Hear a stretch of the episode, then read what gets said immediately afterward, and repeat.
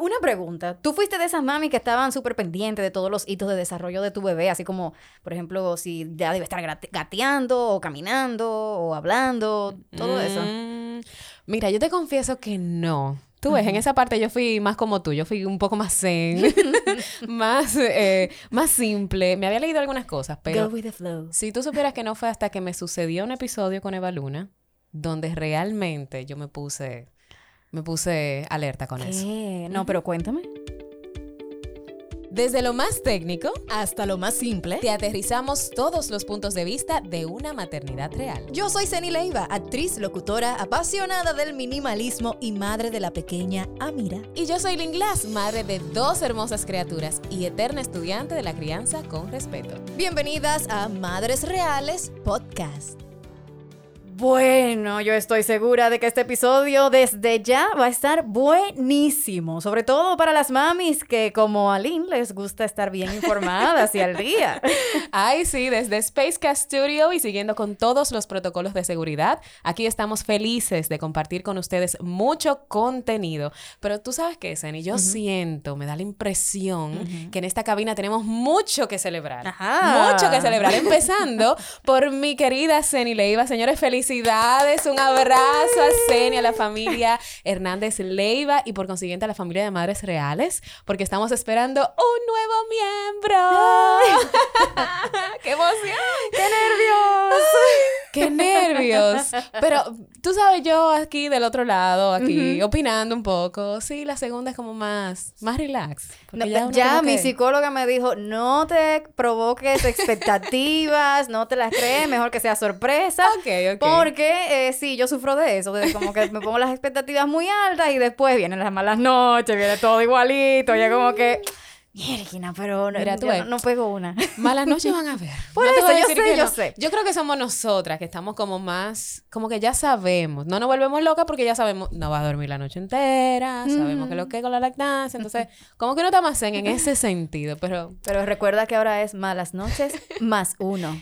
Porque- Sí. o más dos, porque Amira rinde por dos. Entonces, eso es, es- es ese detalle el que me tiene un poquito nerviosa, pero felices, estamos muy felices. Fue algo totalmente planificado, lo queríamos así. Queríamos Ah, darle un bien. hermanito o hermanita Mira. Fue demasiado planificado. O sea, yo decía, bueno, yo quiero que mi segundo trimestre caiga en- entre los meses tal y tal, porque caen dentro del cumpleaños de Amira. Y si, si queremos dar un viaje, que ahora no sé si el y así fue, o sea, el cumpleaños de Amira va a caer en mi segundo trimestre, o sea, todo tal cual. Yo digo, no, pero Dios mío. se te dio, se te Esto dio. sí es grande. Se pedir con fe. Eso se llama pedir con mismo. fe. Pero, Pero, qué emoción, pero, qué emoción. También yo quiero felicitar a mi querida Lynn. Ajá. Ajá, sí, a ti misma, porque ha sido seleccionada como finalista del Premio Nacional de la Juventud 2020. Señores, en el renglón Derechos Humanos de la Niñez, Adolescencia y Juventud. Por este trabajo maravilloso que realiza en pro del derecho infantil, con todo lo relacionado a la crianza, con respeto, la crianza informada. Así que cuéntanos, Ay, Lynn, ¿cómo te sientes tú con este reconocimiento? Mira, yo creo que ahora es que yo entiendo varias cosas. Ajá. Primero entiendo a todos los nominados al soberano. Los entiendo perfectamente porque A los que pelean porque lo- no los nominaron. a lo que pelean por no nominar.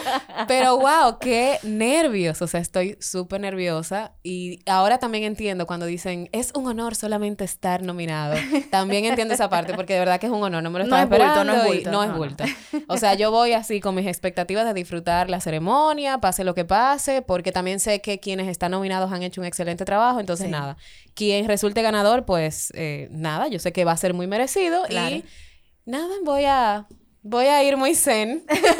a ti se te pegó lo de, lo de la organización del embarazo, a mí se me pegó lo del zen. Así Ya que lo sabes, ya lo estamos, sabes. estamos con empate. Qué bueno. Bueno, pues como dijimos al inicio, estamos muy emocionadas también porque hoy recibimos en Madres Reales Podcast al profesor, Al profesor. pero no al de la casa de papel. No.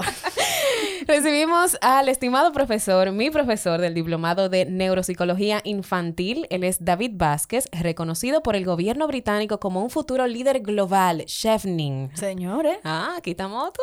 Estamos, bien en esta cabina. Él es máster en neuropsicología por la Universidad de Salamanca, España, y máster en educación inclusiva por la Universidad de Edimburgo, Escocia, institución que de hecho ocupa el puesto número 16 en el ranking de las mejores universidades del mundo. Guay, Sí, así es, así es. Con más de siete años de experiencia, David es director del Centro de Capacitación, Capacitación, perdón, Neuropsico... Fui yo que me puse nerviosa ahora. Neuropsicología RD, CECAF. Además, es el conductor de Estrategia Educativa, un programa de radio por internet dedicado exclusivamente al desarrollo profesional de psicólogos y educadores.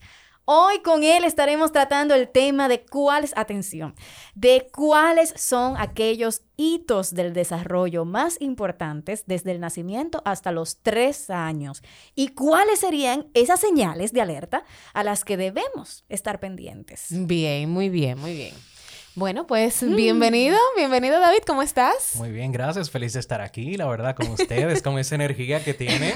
sí, sí, aquí, aquí como que bebemos algo antes de, antes de llegar, sí, no sé, algo fluye. Algo fluye. Sí, pero fluye bien la energía, ¿verdad? Así que sí. Qué bueno, qué bueno. Gracias, pues, gracias por decir que sí, de verdad, eh, para nosotras es muy importante este tema, porque sentimos que que existen dos vertientes, las madres que tal vez se preocupan demasiado porque sus hijos hagan las cosas en el tiempo que lo tienen que hacer, en el tiempo indicado, o aquellas que simplemente nada, fluyen y lo nada que pase cuando tenga que pasar. Eso es normal, cada niño es diferente.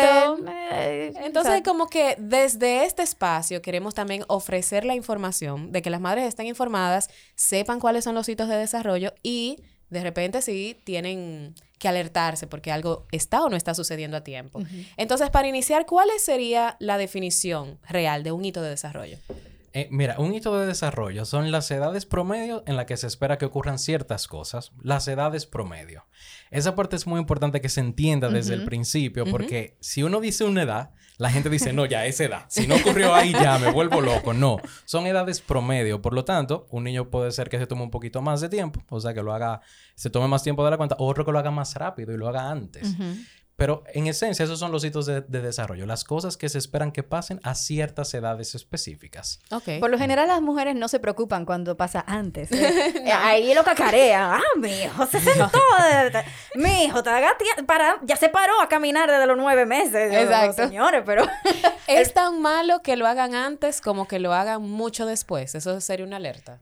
Que hagan algo mucho antes de, ese promedio de que deben hacerlo. Mira, dentro del desarrollo humano, nosotros aceptamos que cada niño tiene su propio ritmo.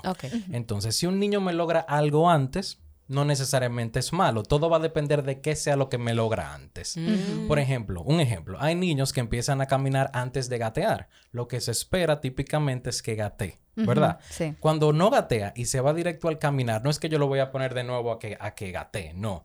Pero yo tengo que estar pendiente porque el niño que no gatea va a tener algunas dificultades a la hora de caminar que no lo tendría un niño que sí gateó. Y ustedes dirán, ¿cuáles son esas dificultades? Sí, sí, porque, eh, dirá porque la mía se saltó la parte del gateo. Ella gateó después que aprendió a caminar, pero por, porque ella quiso, lo así empezaba a gatear jugando. Ah, jugando. Sí, o sea, como que ah, ahora yo quiero gatear. Y yo, ah, mira, mira qué bien. mira, las únicas dos cosas que para mí son las más importantes en relación al gateo es que el niño con el gateo aprende a identificar la profundidad. Eso las investigaciones son claras. Entonces, ¿qué pasa? Cuando un niño comienza a caminar sin antes gatear, va a tener dificultad para identificar la profundidad. Y es más fácil entonces que se caiga por una escalera, por una escalera. Entonces ahí uno tiene que estar más pendiente de ese niño. Ajá. Otra cosa que pasa con los niños que no gatean primero es que ellos comienzan a caminar y comienzan a caminar más rápido de la cuenta, como que no manejan bien su velocidad. Sí, son aceleradísimos. Son sí, sí, más. yo Por eso porque caminaron antes.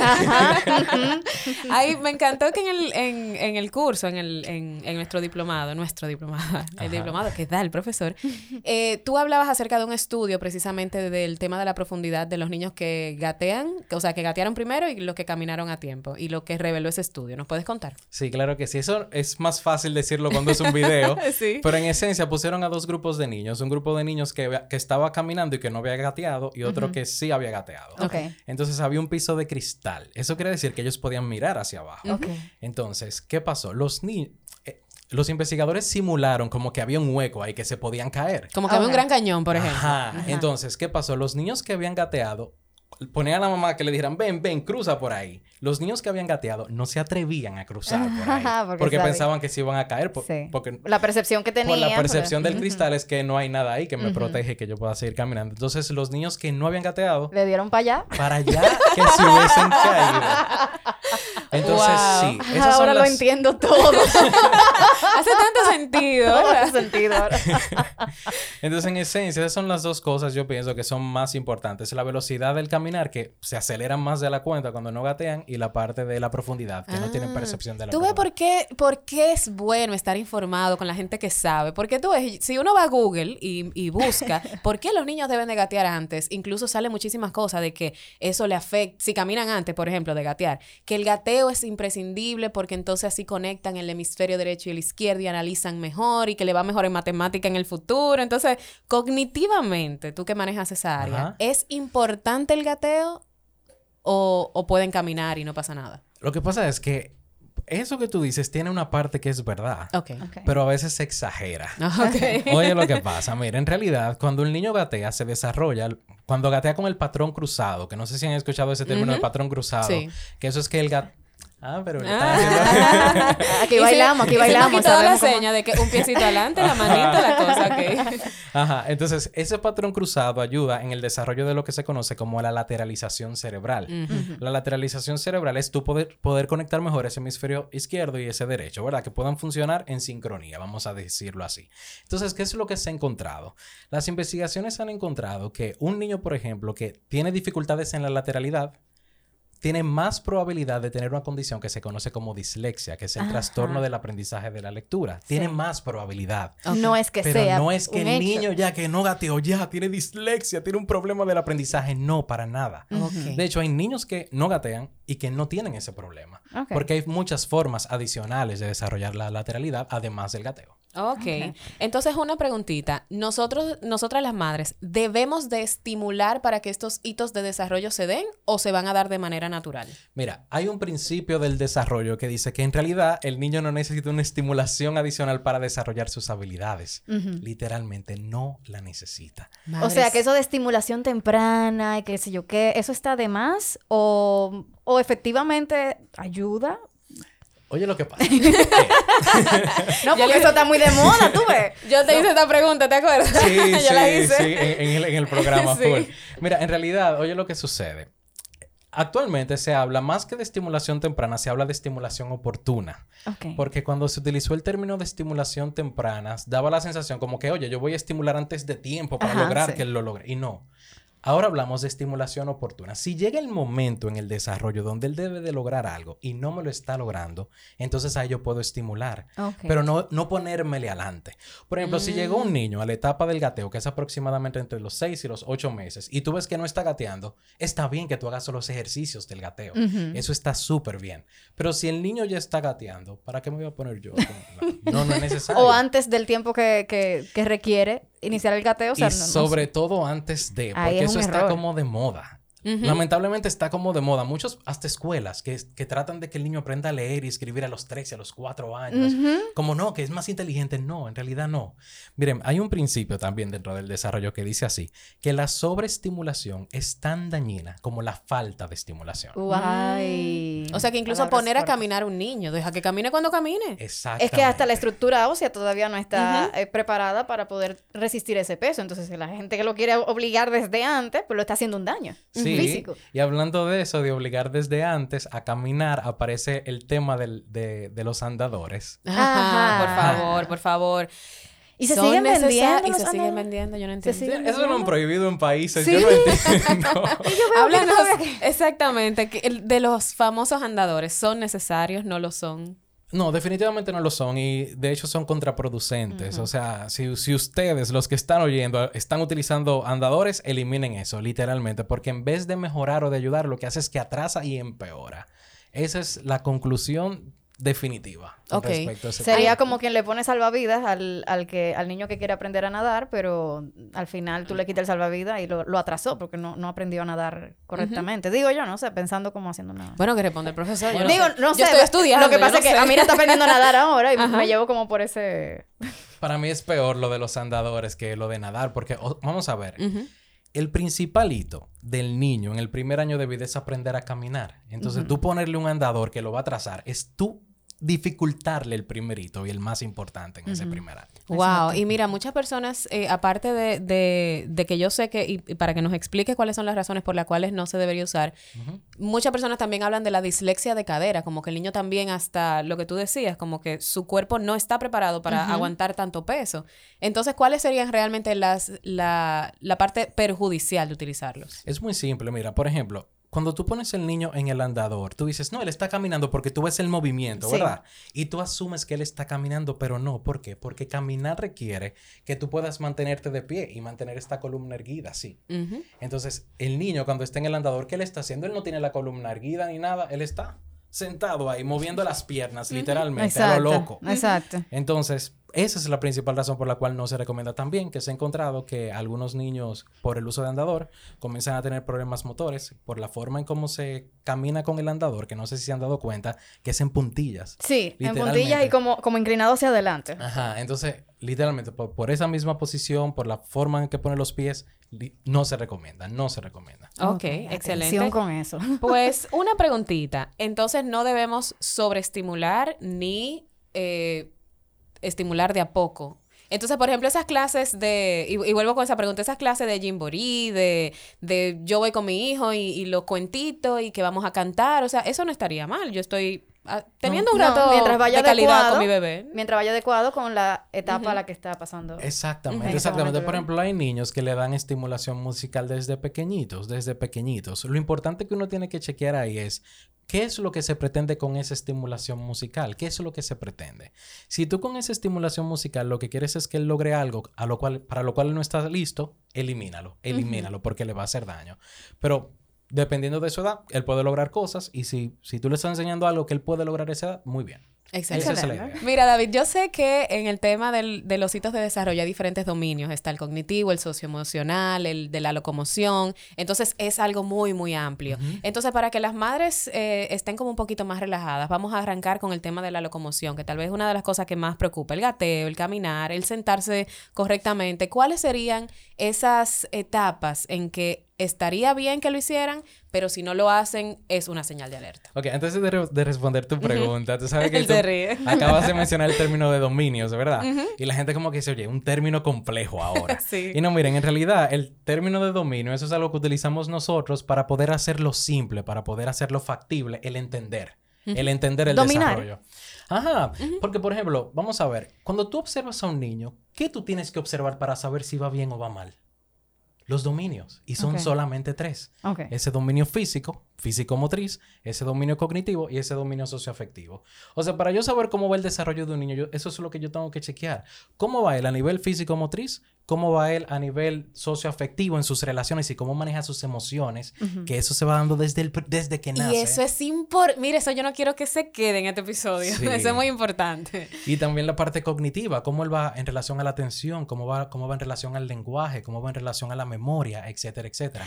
Eso es una forma de volverlo factible para nosotros, pero no es nada así como tan complicado realmente. ¿Cómo yo desearía que todos los pediatras de este país de verdad eh, eh, tuvieran este conocimiento? Yo estoy muy agradecida y muy feliz con la pediatra que tenía Mira, que yo sin saber nada de esto, ella cada vez que íbamos a una consulta, ella pasaba lista de todas las cosas que se supone que podría estar haciendo o no pero eh, me hacía preguntas como, tonta, mira, se, queda mirándote fijamente, te agarra un objeto con una sola mano, se lo pasa de una mano a la otra. Y yo, eh, sí. Eh, eh, no sé. ¿Por qué me estás preguntando eso? bueno. Y después es que me doy cuenta, todas esas cositas pequeñas, es una lista de señales que, que podrían detonar si las juntas una con otra.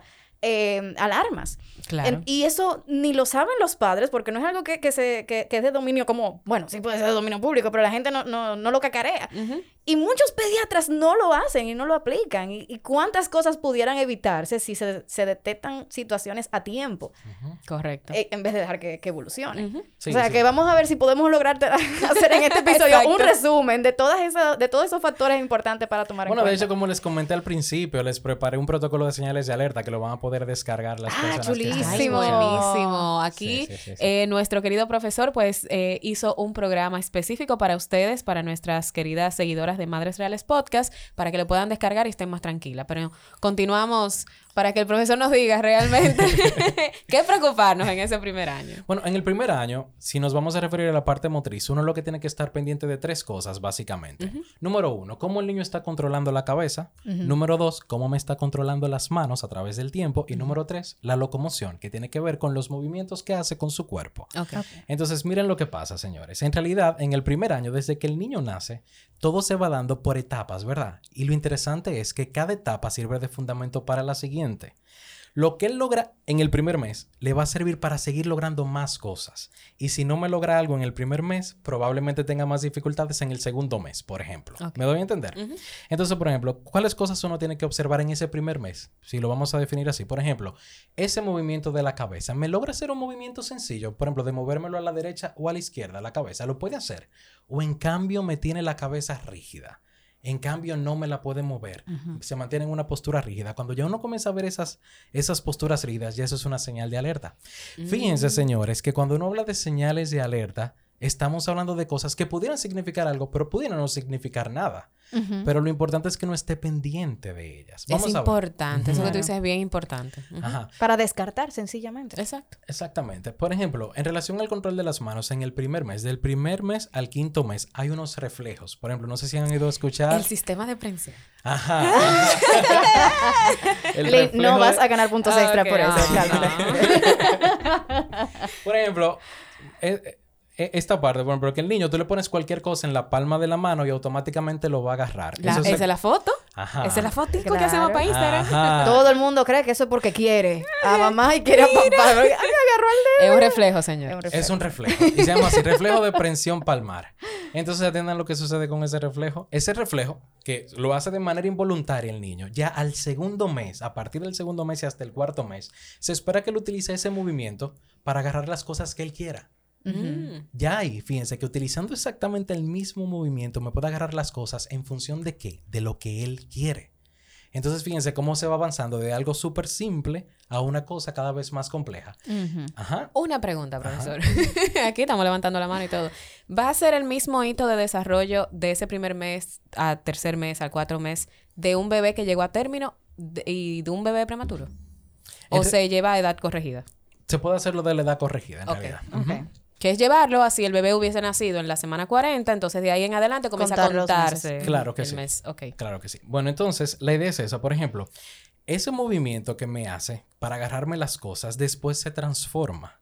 Y después, al sexto mes, que uno va a esperar de ese niño, que él me pueda agarrar objetos diminutos, pero ya no agarrándomelo así como el reflejo de prensión palmar, sino utilizándome el dedo índice y el dedo pulgar para agarrar las cosas pequeñas, Ok. como un granito, eh, qué sé yo, de arena, habichuela, de de- habichuela, exactamente.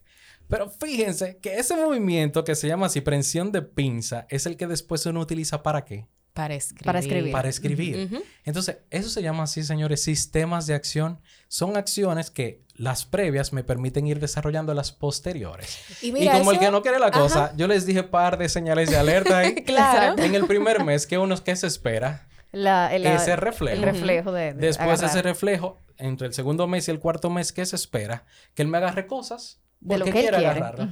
Y después de ahí, él me va a utilizar ese movimiento para que a partir del sexto mes, el otro movimiento, pincita. la pinza, para coger objetos diminutos. Incluso para comer.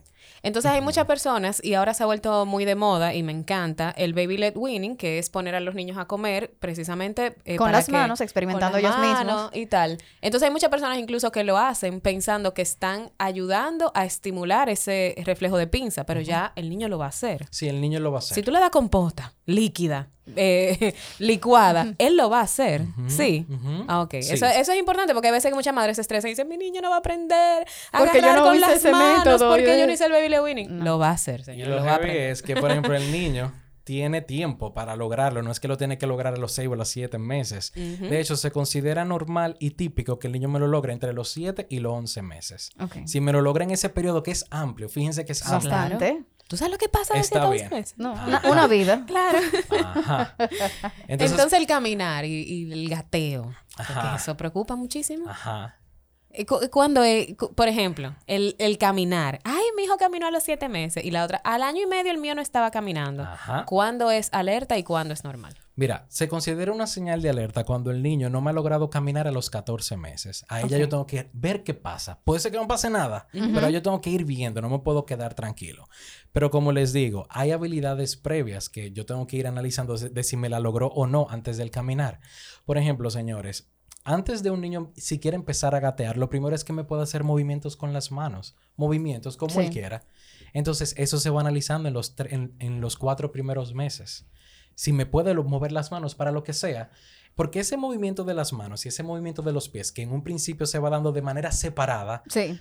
después en el gateo se comienza a dar de manera coordinada por ese patrón cruzado. Y ese patrón cruzado también sirve de fundamento después para el caminar, que también requiere tanto las piernas como las manos. Excelente. Ajá. Entonces, más, más que enfocarnos a qué edad, a qué edad, lo que hay que ir viendo cómo es ese niño se ha ido desarrollando a través del tiempo. Y para eso va a servir mucho ese protocolo que vamos a dar al final. Entonces, Ok. es correcto lo que Seni estaba diciendo, de que en cada visita a un pediatra, de que cada, Sí. cada vez que pase un mes, que nosotros hacemos la fotico linda, ay, tiene cinco meses, tiene seis meses, sería ideal también que los padres, con ese protocolo que, que tú estás regalándonos, vaya, hagan un su repaso y digan, ok, check, esto va bien o tenemos este tiempo para que él lo logre. O sea, eso, eso Sí. estaría bien. Sí, sí. No, de hecho, los protocolos actuales de pediatría requieren que siempre en cada cita se analicen las señales de alerta.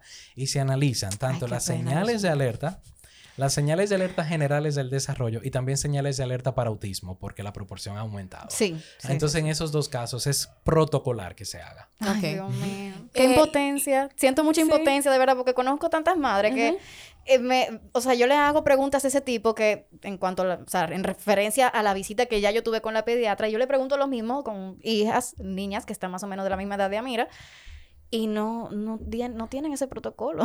Y de no- verdad que me, exacto, y no, están en el aire. me siento como impotente, como que, pero ¿por qué? Es necesario esto. Bueno. Es muy necesario. Tú sabes que yo eh, al principio te comentaba sobre el episodio que, que a mí personalmente me pasó y es que una persona me dio una señal de alerta de que Eva tenía, la verdad que no recuerdo ni siquiera los meses, creo que cinco o seis, y me decía, mira, para esta edad ella debería por lo menos que si la llaman por su nombre, voltearse. Voltearse. Entonces me da la impresión de que pudiese ser que haya un problema auditivo. Ay, señores, ¿para qué fue? Usted me puede decir es una madre primeriza, ¿verdad? Ese día yo no trabajé, yo comencé a buscar a todos los profesionales de aquí, le pegaron un viaje de cable en la cabeza. Bueno, al final todo estaba bien y como tú dices, o sea, simplemente nada, no había desarrollado esa habilidad en ese momento específico, la desarrolló más tarde. Pero eso fue para mí también una señal de alerta como mamá de... Cónchale, mira, hay cosas que tú deberías estar fijando y no lo estás haciendo.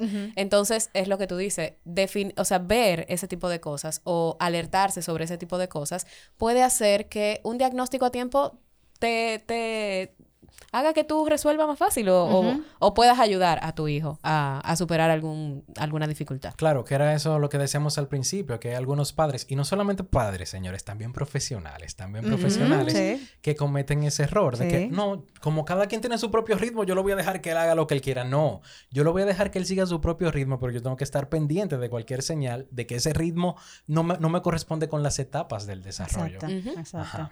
Entonces, si vamos a la parte cognitiva, ¿cuáles serían los hitos de desarrollo? La parte cognitiva, uno tiene que pensar mucho en, en- Vamos a ver, señores. ¿Qué significa cognición? La cognición son los procesos mentales que me permiten a mí interpretar el mundo. Y ustedes dirán, pero un bebé puede interpretar el mundo. ¿Cómo interpreta un bebé el mundo? Miren, señores, al principio, al principio, la cognición del bebé, como él no va a utilizar lenguaje ni nada de eso, él se va a comunicar a través de qué? Del llanto. Del llanto. ok. Del llanto. lloradera. Sí. Ajá, para lo Hambre, lloro. sea, ajá, hambre, lloro. Frío, Sueño, lloro. Frío, lloro. Exactamente. Ante la duda lloro. Fíjense que el llanto que a algunos de nosotros puede que nos moleste, ay, o me, me saque de control, es una buena señal de un Sí. buen desarrollo cognitivo. Porque en esa primera etapa, eso es lo que le va a permitir a él comunicarse. Pero no lo dejen llorar para que desarrollen los pulmones, ¿eh? Eh, No, no, no, eso Por no tiene que ver. o, no lo Ajá. dejen llorar para que se... O déjenlo llorar para que se acostumbre Ajá, que en no, la no, noche... no, no, No, brazos no, no, no, no. malcrian, pero vamos a- más adelante con eso. Na- nada, Ese nada es otro tema. Ajá. Ajá, entonces fíjense, fíjense esa primera parte, ¿verdad? Que tiene que ver con eso de... ¿De, ¿de qué era que estábamos hablando? De la... El desarrollo cognitivo, que Cognitivo. es uno de los procesos, el, el llanto es la forma que ellos tienen de. Entonces, fíjense lo interesante. Empieza por el llanto, ¿verdad? Ahora, después, el desarrollo cognitivo se va dando como al azar. literalmente como al azar. El niño comienza a hacer conductas y él comienza a repetirlas porque les gusta, porque le gusta al niño lo que, lo, que, lo que hace. Por ejemplo, el niño que se chupa el dedo. Lo hace porque en un primer momento se chupó el dedo, le gustó y lo repite. Y eso, eso corresponde a una etapa que la mencionó Piaget, que se llama así, etapa de, de reacciones circulares primarias. Se llama así, circulares, porque es como si fuera un círculo vicioso, círculo vicioso, que él hace una cosa, le gusta y la repite en función de su propio cuerpo. ¿Se entiende? Y está bien cortar ese, porque no, no está bien. No, Si se chupa el dedo, hay que dejarle chupar el dedo. él lo va a soltar en la segunda etapa. Ok. Que la segunda etapa es la que se conoce como reacciones circulares secundarias. Esas reacciones circulares, él en vez de utilizar cosas de su propio cuerpo, comienza a utilizar objetos. Cuando comienza a utilizar objetos, automáticamente él comienza a dejar la que tiene que ver con su propio cuerpo. Mm. Por ejemplo, Oh, pero para... hay niños que yo he visto de, de 8 o 9 años que se, se chupan el dedo todavía. Sí, sí. Eso es normal. No, ya ahí tú tienes que ir haciendo algo. Ok, para- Entonces, por ejemplo, ¿qué pasa en la, en la, en la, en la secundaria, verdad? Que esa va aproximada, bueno, a partir del sexto mes aproximadamente. En ese, él comienza a utilizar objetos a ver qué hacen. Por ejemplo, coge un sonajero, suena, le gustó y lo repite. Y lo repito. Ajá. Ajá. Y lo tiene en el piso, a ver, a ver si vuelve. Bueno, quizá que se le caiga, porque en verdad... No, no, pero A veces viene le, después. se le cae, le gustó. Ah, ok. Y luego cada vez que se lo pasa, vuelve y lo tira. Sí, porque el mío se la pasa en eso Ah, con bueno, la exacto. hermanita. Si le gusta, vuelve y lo tira. Exacto, él me lo tira y es como Ah, que... ya, sí. Ahí, Me lo ahí sí. pasaron, volverlo a tirar. Ajá, me gustó, lo tiro. Mire, lo- yo digo esa parte porque a veces uno se confunde con la siguiente, que la siguiente es a partir del año, que es cuando el niño comienza a hacer acciones a ver qué pasa. Empezaba entre el, entre el primer año y el primer año y medio, que esa es la de reacciones circulares terciarias. Por ejemplo, él tira la cosa a ver qué pasa. Y uno dice, oye, está extrayendo cosas. No, es viendo a ver qué pasa. ¿Qué reacción hay en el ambiente con respecto a eso? Y ahí es donde entra que a veces se interpreta que el niño está siendo malcriado. Como que te sí. está Que provocando. que te está provocando, te lo hace Sí, a propósito te lo hace porque a yo le propósito. dije. Ajá. Y no.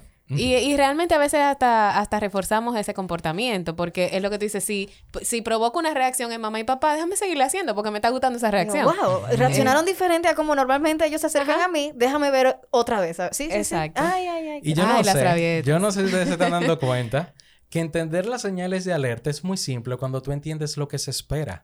Porque, por ejemplo, en el caso de lo que estamos hablando, ¿qué es lo que se espera? Bueno, que el niño al sexto mes aproximadamente me esté utilizando objetos y ver y si le gusta lo repite. Cuando tú ves que un niño al sexto mes no te utiliza ningún juego y que no utiliza ningún objeto para nada, eso es una señal de alerta súper importante. Mm, que no muestra interés. Lo mismo en la etapa anterior, entre el segundo mes y el quinto mes, que el niño, por ejemplo, no, no me utilice su propio, su propio cuerpo para algo que le guste.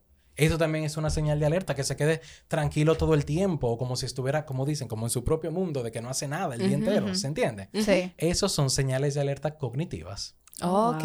Y Ah. mira, a mí, yo soy eh, amante, fasci- me fascina todo el tema de la, de la cognición precisamente por eso, porque como trabajo temas de crianza, me gusta aprender muchísimo sobre cómo funciona el cerebro de un niño.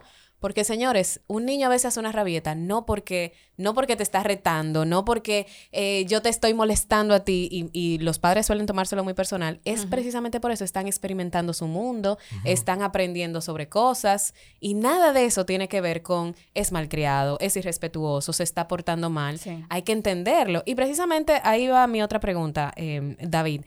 Eh, los picos de crecimiento que se han vuelto tan de moda en las redes sociales Tan aterradores. tan aterradores que lloran mucho, que no se despegan del seno, son reales. Hay, hay momentos específicos en que el niño está creciendo de más o experimentando un cambio que le molesta. diferente que en te- su cuerpo. Sí, o sea, lo de los picos de crecimiento es algo real, ¿verdad? Pero tú me hiciste una pregunta ahorita que era como si es que estaba incómodo, ¿qué Sí, era? porque Si, Llora si hay un sufrimiento interno realmente del bebé que, que lo hace llorar constantemente. Y ahí es complicado de determinar porque al final el niño no tiene cómo comunicarnos si es un sufrimiento real per se o qué es lo que está pasando realmente con él. Ahí es más complicado de, de- Ay, Dios de mío. definirlo. Pero sí, en esencia los picos de crecimiento son reales. Es un, es un fenómeno que ocurre que cuando las madres lo viven se ponen demasiado tensas. Claro, Sí, o sea, uno que sí sufre ocurre, también. sí. O sea, que está el de los 10 días, el del primer mes, o sea, eso es real. Y eso va a ocurrir independientemente de que estén lactando o no, porque muchos dicen las crisis de lactancia, como si solamente ocurriera si estamos lactando el bebé, o no, o eso es normal. No sé. Ahí no Porque- está claro el asunto. Ok, porque sí, lo, norm- lo que más he leído es que esto ocurre poco, eh, en la lactancia porque el niño está demandando más producción de leche de la madre y todo esto para ajustar su, su demanda, su- la oferta y demanda de la, de la leche. Pero entonces ahí me surgía la duda si esto Pero también la madre ocurría. tiene la capacidad de responder a esa necesidad, la sí, tiene. Sí, sí, sí. Pero cómo el niño lo interpreta ahí es donde no podemos saber. Oh, Cómo ok, lo- porque él no tiene cómo comunicarte cómo lo está interpretando. ¿Me voy a entender? Ok. Bueno, hablamos del, del- de ese desarrollo motriz en donde el, el mayor énfasis, sobre todo la preocupación de las madres, es el, el tema del gateo, de cuándo se sienta, de cuándo camina. En el desarrollo cognitivo, yo creo que de las mayores preocupaciones es del habla. O sea, mi hijo empezó a balbucear o no, empezó a decir sílabas o no, empezó a decir palabras complejas. ¿En qué momento se debe dar esto? Y es normal y cuándo podría ser un signo de alerta, porque de verdad. Ay, qué dolor, señores, cuando el profesor dijo en la clase. A los cuatro meses él no dijo mamá. y yo, yo creo que yo tengo un pause en Instagram. Dijo papá. Y yo ofendida. Y el profesor de la clase, eh, si él dijo pa, pa, pa, eso es un balbuceo. Eso no quiere decir papá. Yo, yes. No dijo papá. Eso no significó nada. ¿Cuándo es que realmente de- están hablando con sentido? O sea, de que papá es papá. Mira, se espera que alrededor del primer año de vida ya él empiece a decir sus primeras palabritas. Lo que ocurre antes es el balbuceo, que el balbuceo es, tú te pones a decirle mamá, mamá, mamá, y él dice mamá, mamá, mamá, y tú crees que él está diciendo mamá, pero no, para él eso no tiene significado para nada. y no se me si no ha dicho nada. Ok. Eso sería balbuceo, Ok. balbuceo. Entonces, ya cuando el niño dice algo porque sabe que tiene un sentido, ahí es cuando hablamos de lenguaje per se. Ok. Lo que está antes es lo que se conoce como la vocalización temprana, que son esos movimientos que él comienza a imitar que le van a permitir después decir las palabras correctamente. Pero antes de eso, antes del año, eh, aproximadamente, ocurre el balbuceo y las vocalizaciones tempranas. Sea, que él no ha dicho mamá, David. Cálmate, Lin. No, él, di- él dijo mamá, mamá. No, porque él se pega de la pared y él dice mamá. Ah, bueno, pues Ah, hay que ver pues. ahí, hay que ver. Ah, yo te lo voy- Mándamelo para Yo te lo voy a llevar. Te lo voy a llevar porque Nadie sabe, es el próximo Einstein. Pero qué bueno que estás diciendo eso. Y entonces, ¿cuándo sería una señal de alerta de mm, ha pasado tanto tiempo y mi hijo no está hablando? Mira, si el niño me llega al año y medio y no me ha dicho ni una sola palabra, eso es una señal de alerta. Pero repito, señal de alerta es que hay que investigar más profundamente. A lo mejor no hay nada o a lo mejor hay algo, pero hay que investigarlo. Porque, por ejemplo, ya al año y medio se espera que me pueda decir algunas palabritas y a los dos años se espera que me pueda combinar dos palabras para indicarme un mensaje completo. Yo no sé si ustedes han escuchado ese término de habla telegráfica que ocurre aproximadamente a los dos años. Que habla telegráfica es que él sabe lo que quiere decir y te lo resume de una manera tal que la oración, la oración queda incompleta, pero tú sabes lo que te quiere decir. Como un ejemplo, un ejemplo que diga, eh, la casa es bonita. El niño de dos años no dice así. El niño Ajá. dice casa bonita. Un ejemplo. Sí, sí. Eso es habla telegráfica. Entonces, si al año y medio ni siquiera me está diciendo una palabra, cuando ya debería de estar llegándome al habla telegráfica, ya hay una señal de alerta. Aunque sea que diga asa ita, que eso es el idioma que entienden las madres. Ah, sí.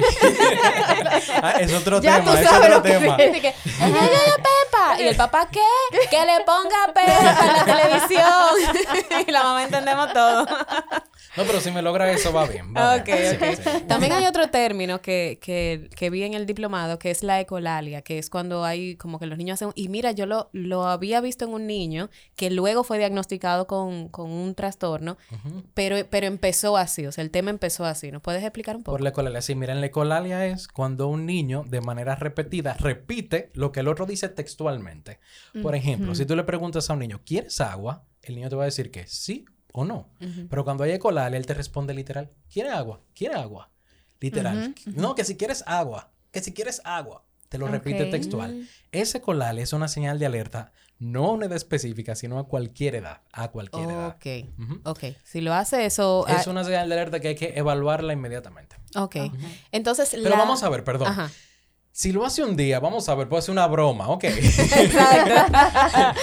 Sí, es algo repetitivo. Es Eso es importante, es importante. Estamos hablando aquí de, de cosas generales, no es, no- no es para que ahora vayamos a psicoanalizar a los Ah, niños, ¿verdad? Y a diagnosticar ahí, ¿no? Exacto. Hay profesionales para cada cosa. Entonces, ¿cuáles serían los hitos de desarrollo socioemocionales? Que eso sí ya me interesa muchísimo. Claro que sí, mira. Lo socioemocional está, vamos a ver, todos los dominios están muy desarrollados entre sí, porque cuando un dominio se me cae, el otro también se me puede caer. Entonces, ¿cómo el, el socioemocional se va a enfocar en ver cómo el niño se relaciona con los demás. Entonces, en la parte de cómo el niño se relaciona con los demás, en el primer mes por lo menos, también tiene que ver con el llanto, si me lo está haciendo o no. Si el niño, cuando me está llorando y ve a una persona conocida, un ejemplo, por ejemplo, el niño está llorando. Lo típico es que el niño frente a una cara conocida se pueda calmar más que frente a una cara desconocida. Fíjense bien entonces que se ve esperando que el niño me logre reconocer los rostros. Y ese mm. reconocimiento de rostros que tiene que ver con la cognición, también tiene que ver con lo socio afectivo. Porque tiene que ver que tiene que ver con ese hecho de que él pueda reconocer con quién está interactuando y quiénes son personas conocidas o desconocidas. Entonces, vamos a ver, para resumir la idea aquí, uno tiene que estar muy pendiente de cómo ese niño me va reaccionando cuando está frente a personas conocidas o desconocidas. O sea que es normal que él quiera estar con mamá al principio. Claro que sí. No es mamitis. Claro que sí. Ahora bien, fíjense, después en el sexto mes ocurre un cambio, que es el siguiente. En el sexto mes, como ya en, la etapa anterior logra identificar quiénes son los conocidos y se calma frente a los conocidos, a partir del sexto mes comienza a aparecer lo que se conoce como eh, ansiedad ante los desconocidos. La desesperación. Sí, la desesperación. Cuando ve a una persona desconocida, como que se altera, se pone a llorar o no quiere tener contacto con esa. Me da miedo, exactamente. Hay padres que dicen, oye, pero es que no, no quiere socializar el niño. Y no, eso es una buena señal de desarrollo. ¿Por qué es una buena señal de desarrollo? Porque esto está indicando que ya él sabe reconocer quién es conocido. ¿Con quién sí, con quién no? quién yo puedo confiar, pero también te está indicando que él sabe de quién me tendría que proteger en cualquier caso. O sea, que eso de, no me gusta usar la palabra obligarlo, pero como eh, fomentar que se quede con esa persona porque quiere que se desarrolle una relación, está mal. Debemos dejar que si el niño no quiere, pues lo retiramos. Es normal y esperado esa parte. Obviamente, obviamente, ya después que uno es adulto, no está bien que tú te vayas a poner no, por supuesto. es una señal de alerta. Eso estamos hablando a los seis meses. Más o menos hasta cuándo. Ah, vamos a ver, ¿hasta qué edad tú crees que es seguro que un niño no se acerque a un extraño? Hasta, mm. hasta ahora, hasta ahora que yo soy adulta. no, no. ah, tú dices un niño. Ajá, un niño. Bueno, que yo le, yo, él debería saber con quién sí, con quién no. O sea, yo entiendo que eso es algo bueno. Entonces, fíjense ahí que ustedes están hablando de que no hay una edad para que eso desaparezca necesariamente, no hay una edad, pero la forma en cómo tú vas a como tú vas a expresar ese descontento va a ser diferente. Por lo tanto, no hay una edad para que desaparezca, es la forma lo que tiene que cambiar. La forma en cómo tú expresas, oye, esa es una persona extraña, yo no me puedo abrir aquí como que es mi mejor amigo. Pero tú sabes que eso es algo que yo entiendo que también los mismos adultos, si saben que eso es algo que pasa y que es normal, entonces yo siento que son los adultos que tienen que actuar acorde, no el niño. Porque también me, me, pasó mucho, eh, y sobre todo en temas de la pandemia, que muchos padres me decían, es que mi hijo, mi bebé nació en la pandemia. O sea, mi bebé no ha interactuado con su abuela. Y su abuela es buena. O sea, su abuela es una figura que... De confianza. exacto. Entonces, es que no la puede ni ver, no quiere ni que la cargue. Pero entonces ya ahí el trabajo no es del bebé. No es el bebé que tiene que adaptarse a la abuela. Es la abuela que tiene que tomarlo suave. Y... A nosotros nos pasa con Amira, por ejemplo, si recibimos una visita que es de plena confianza, que de hecho para nosotros son los tíos de Amira, ella se tranca en la habitación, no quiere salir y yo la trato de que se acerque y eso, pero al final yo dejo que ella se quede en su, eh, eh, en su espacio, seguro. Pero yo me quedo con la visita y yo comparto con ellos para que ella observe de que mami está con ellos y que hay confianza, son de confianza. Y poco a poco yo confío en que las cosas irán cambiando, pero en base a ese ejemplo, no en base a obligarla a que ella esté ahí. Exactamente, exacto. No, no hay por qué obligar, esa es la idea básica. Entonces, en el término, en el dominio socioemocional, eh, ahorita hablábamos del tema de los brazos y de llorar. Cuando un niño está llorando, ¿lo correcto es alzarlo en brazos o dejarlo llorar para que se acostumbre? Que responda el, que responda el profesional, por favor. Porque hay ahora tantos métodos de déjalo llorar para que se duerma o no lo cargues para que no se malcríe. ¿Afecta esto? ¿Realmente hay estudios que demuestren que esto afecta cognitivamente a los niños? Cognitivamente Sí, y también de manera socioafectiva. Exactamente. Porque vean lo que sucede. En realidad el niño necesita sentir que tiene cierto control sobre su ambiente. Que él puede, en función de sus propias reacciones, que él puede él puede conseguir algo de los demás. Ese es un primer momento del desarrollo. Entonces, ¿qué es lo que sucede? Cuando tú dejas al niño que llore, llore y llore, él va a entender, oye, pero mis reacciones es como si no importaran al mundo externo, es como si yo no pudiera controlar en un momento de necesidad lo que pasa allá afuera. Entonces eso le va generando dificultades.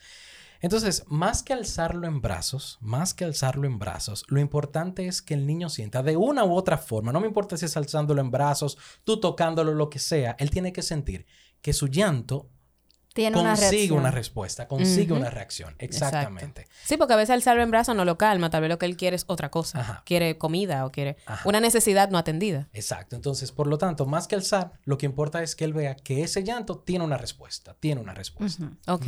Entonces es normal eh, y no es una señal de alerta.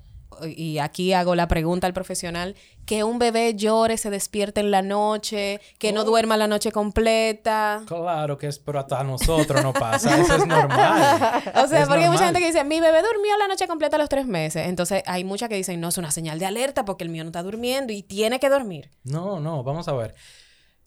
Es como nosotros. A lo mejor a Ceni le pasa que ella se duerme su noche entera y yo me estresé y no me puedo dormir la noche. Eso puede pasar en cualquier persona. Lo importante es que si el niño llora en la noche, tiene que recibir una respuesta. No se puede dejar ahí, como dicen aquí en República Dominicana, como dicen, no, tú tienes que dejarlo llorar en la noche para que él se acostumbre que es la hora de dormir, que nadie le va a hacer caso. No, hay que responder. Porque, señores, si uno se pone a ver, uno no sabe lo que puede estar pasando ese niño en ese momento. Sí. Yo confieso que, aunque hablaremos más adelante del tema del sueño, pero confieso que yo apliqué el método Estivil, que es dejándolo llorar, pero con visitas recurrentes y siempre bajo vigilancia. Y comunicación, que sea breve y sin tocarlo y eso, con tiempos medidos y no sé qué. Pero sí, fue un proceso en el que yo dejé llorar a mi hija, aunque estuve presente con ella. ¿Eso funciona o le causa un trauma? Diga, ¿y hay forma de echar eso para atrás? Tú estabas pendiente. Sí, Tú totalmente. estabas pendiente. Sí, y entraba a la Tú habitación. entrabas. Hay Sí. una diferencia entre no lograr ninguna respuesta, porque vamos a ver, no es que ahora que me llora por cualquier cosa y ya el niño tiene 10 años y yo llora y me... No, no, no. Lo importante es que él vea que tiene respuesta. Eso es lo importante. Si tú le diste respuesta, Sí, está sí, bien. sí. Ok. Respira. sí, porque yo creo que tú no hiciste el, est- el eh, como... No, tú hiciste otra cosa No, que se el llama Baby Shuffle, que es- No, no, era no. algo diferente. Yo me leí el método del doctor Estivil, eh, Duérmete Niño, y lo apliqué tal cual rajatabla. Sí. Sí, sí, sí. Ah, porque yo pensaba que ese método no en- era no entrar. No, y sí, le ponían sí, de que sí. foto en la cuna, una cosa Pero así. bueno, ya después Jessica y yo no, nos fajaremos en eso, ¿eh? Que eh, yo sé que ella no está muy de acuerdo con ese En método. realidad, en realidad, yo quería decir algo. Miren, a veces uno se enfoca demasiado en el resultado final que uno quiere. Y no nos podemos enfocar tanto en el resultado. De que, por ejemplo, que el niño no llora en la noche. No nos podemos enfocar tanto en el resultado. Uno tiene que pensar más en el proceso, cómo uno lo va dando. Porque le voy a poner un ejemplo. Hay gente que dice, no, las pelas son malas, pero las pelas funcionan. El punto es, ¿qué consecuencia tiene esa pela para el niño? ¿Por qué Espérate, te espérate, sirve David. ¿Tú estás a favor o en contra de la pela? En contra. No, no, no, espérate. Yo, yo entendí lo que él quiso decir. Sí, sí, funcionan en el O sea, momento. Sí. Sí, Funcionan, van a funcionar pero, en el momento. Pero tienen consecuencias. Claro. Y gravísimas. Y gravísimas. Gravísimas, gravísimas. Ay, gracias. David. Ya sí, vamos a cortar esto aquí. Córtame eso, Salvador, que esto no va a seguir. Eh, Pero sí. funcionan. Tú le estás creando un miedo a ese niño. Sí. Y, si mientras quieres- más le da, más, se- duro, le tiene Se que seguir traduce dando. en respeto, pero no es respeto a nada. Es miedo que tú no haciendo. es miedo. Y él hace lo que tú le dices. Claro. A ti que te den. Si te dan Ajá. a ti, tú. Dime. Ajá, no lo va. Tú no, tú no vas a volver a hablar. Vivir en una dictadura es lo mismo. Claro. Entonces, exacto. Más que el resultado, lo importante es ver qué consecuencia tiene o pudiera tener algo para un niño. Entonces, enfocarse más en el proceso. Yo pienso que sería más importante. Yo, por ejemplo, en, en mi caso, también eh, que, que soy más con el tema de la crianza, y bueno, todo el que me conoce sabe que si yo pudiera erradicar las pelas del planeta Tierra, yo creo que esa fuera mi misión de vida, y, y lo estoy haciendo poco a poco, ahí, ahí vamos logrando eh, algunas cositas, pero es eso, tú... Es como lo que tú dices, tú quieres lograr cosas a largo plazo. Una semilla no va a crecer de hoy a mañana. Una semilla se va a plantar, tú le vas a echar agua, va a sacar una florcita. Eso, pero lo que tú quieres conseguir de esa semilla en 20 años, tú tienes que cultivarlo hoy. Entonces, tú quieres hijo- hijos que respeten, respétalos. Tú quieres hijos que por convicción hagan las cosas, enséñales que las hagan por convicción ahora cuando son pequeños. Pero una pela no enseña convicción, enseña ahora enseña a corto plazo que él tiene que detener ese comportamiento. Entonces, nada, quise hacer ese, ese breve acápite ahí. Pero entonces, eh, David, ¿cómo podemos comunicarnos contigo? Las consultas, alguna persona que tenga alguna duda sobre el tema de señales de alerta e hitos de desarrollo. Bueno, yo creo que lo primero es que decirle a las personas cómo pueden descargar el protocolo. Claro Claro. Porque si soy honesto, aquí no hablamos ni de un tercio de las No, no, no, señales yo de me alerta. imagino que no, Claro. que yo sé que Ni de no. un tercio. Porque en verdad, uno no, uno no se tiene que aprender las señales de alerta así como de memoria. Para eso están los protocolos. Los protocolos te dicen, mira, tienes que mirar esto, tienes que mirar lo otro. Y tú vas diciendo. Incluso si lo creo ves que hay no. aplicaciones que, que tienen algo similar, quizás no llevadas a- a- por el protocolo en sí, pero tienen muchas... Sí, sí, en internet hay varios, de Sí. hecho. Bueno, entonces si lo quieren descargar, solamente tienen que ir a neuropsicologiard.com barra madres reales. ¡Epa! Ah, eh, una cosita ahí extra para ustedes. Excelente. Y me encanta eh, que hayamos tratado este tema en Madres Reales Podcast porque esto es para aliviar la carga. Esto es para que ustedes tengan una maternidad más informada y más feliz. Esto no es para que ahora, como dijimos ahorita, nos fajemos a diagnosticar que mi hijo no hace esto, no hace lo otro. No, ahí tú estás tranquila. David ya te dio eh, ese protocolo para que tú veas cuándo, cuándo sí, cuándo no. Y te relajes. Y te Sí, relajes sí. también. Las dudas realmente nos cargan mucho y, conocimiento es poder. Así, Así que eso es lo que necesitamos las madres, empoderarnos de lo que estamos viviendo con nuestras crías y, y darles lo mejor ya con, con más base. Así Así, es. que muchísimas gracias David por tanta información de valor, por tan amena conversación. La pasamos muy bien con todo y que es un tema como bien, tú sabes, bien, bien cargado, bien pesado, pero, pero fue súper relax. A mí me encantó, lo disfruté mucho. Y, y a ustedes gracias, por supuesto, por la sintonía, por estar ahí cada martes pendiente desde que colocamos ese nuevo episodio. Y si para no lo ustedes. colocamos también, ¿dónde están? Y- ya, ya, está arriba, ya está arriba. Recuerden seguirnos también en las redes sociales, at Madres Reales eh, Podcast. Sí. Madres Reales RD, la, la plataforma principal, y Madres Reales Podcast para que se enteren de, de todos los temas que estaremos tratando próximamente. Así es. Y si quiere profundizar en este y otros temas, pueden seguir a Neuropsicología RD. Ahí David y otros profesionales siempre están dando información de valor sobre este y otros temas. Y si quieren también, pues, acompañar a David en los diplomados y aprender un poco más y profundizar, también ahí lo pueden hacer. Gracias. Bye.